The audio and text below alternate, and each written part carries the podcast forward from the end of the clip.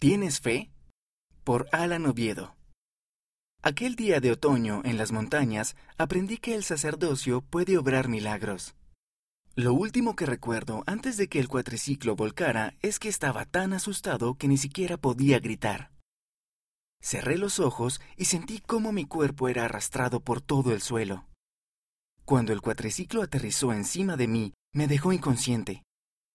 De alguna manera, mi amigo Kurt, que también estaba lesionado, me lo quitó de encima. Cuando me desperté, tenía sangre y tierra en la boca. Estaba mareado y yacía junto a una zanja. Al principio no sentía dolor, pero pronto empecé a sentirlo cada vez que respiraba. Después de que Kurt me ayudó a quitarme el casco, me empezó a doler también el brazo izquierdo, que estaba doblado y dislocado. Tenía un gran bulto en la cabeza, y al mirarme la pierna izquierda vi una cortada enorme. Me sangraba la pierna y enseguida se hinchó al doble de su tamaño normal. Entonces tuve miedo, no de morir, sino de pensar que tal vez nunca más podría volver a jugar al fútbol. Tanto mi padre como mi madre son de Argentina. Todos en mi familia conocen el fútbol, crecí jugándolo y viéndolo, sobre todo con mi papá. Cuando Argentina ganó la Copa del Mundo en 2022, fue el mejor día de mi vida. Jugar al fútbol me ha enseñado que si me esfuerzo al máximo, puedo hacer cosas que no creía que podía hacer. Esto también se aplica a la escuela, como en los exámenes. Los exámenes pueden ser difíciles, pero si estudio y me esfuerzo mucho, sé que me irá bien. También me he dado cuenta de que siento más frustración si juego mal que si mi equipo pierde. Incluso si perdemos, me siento contento si he jugado bien. Una prueba de fe. Justo después del accidente, mi hermana Nicole apareció con su amiga en otro cuatriciclo, y dos muchachos que nos vieron chocar se acercaron rápidamente en sus cuatriciclos. Mi padre es enfermero, dijo uno de ellos. Mientras llamaba a su padre para pedir ayuda, Nicole y su amiga se apresuraron a regresar a nuestro campamento para buscar a papá. Esa mañana, el enfermero Mike Staheli había planeado volver a casa después de un campamento de fin de semana con unos amigos. Sin embargo, se sintieron inspirados a quedarse un día más, y estoy agradecido de que lo hicieran. Mientras Mike me daba primeros auxilios y revisaba mis signos vitales, alguien llamó a la ambulancia. Mike temía que me hubiera fracturado el brazo y el fémur, y fisurado varias costillas, y que tuviera una hemorragia interna. Dijo que probablemente llegaría primero la ambulancia de una localidad cercana, pero que mi estado era lo suficientemente grave como para que me trasladaran en helicóptero al Primary Children's Hospital de Salt Lake City, Utah. También se pidió un helicóptero sanitario. Cuando mi papá y su amigo Héctor me vieron, supieron que necesitaba una bendición del sacerdocio. Papá me preguntó, ¿tienes fe en el poder del sacerdocio? ¿Tienes fe en que el Señor puede ayudarte y sanarte?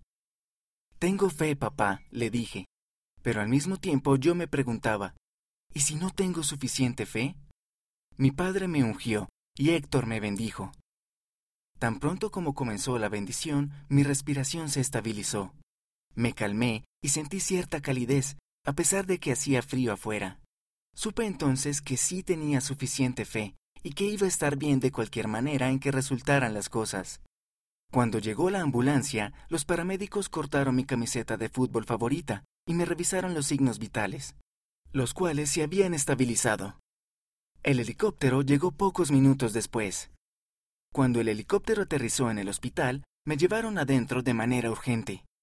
Las enfermeras y médicos comenzaron a examinarme y a hacer muchas pruebas, entre ellas una resonancia magnética. Mi padre y yo esperábamos lo peor, y ellos también. Pero no encontraron nada, ni huesos fracturados, ni hemorragias internas, ni señal de conmoción cerebral.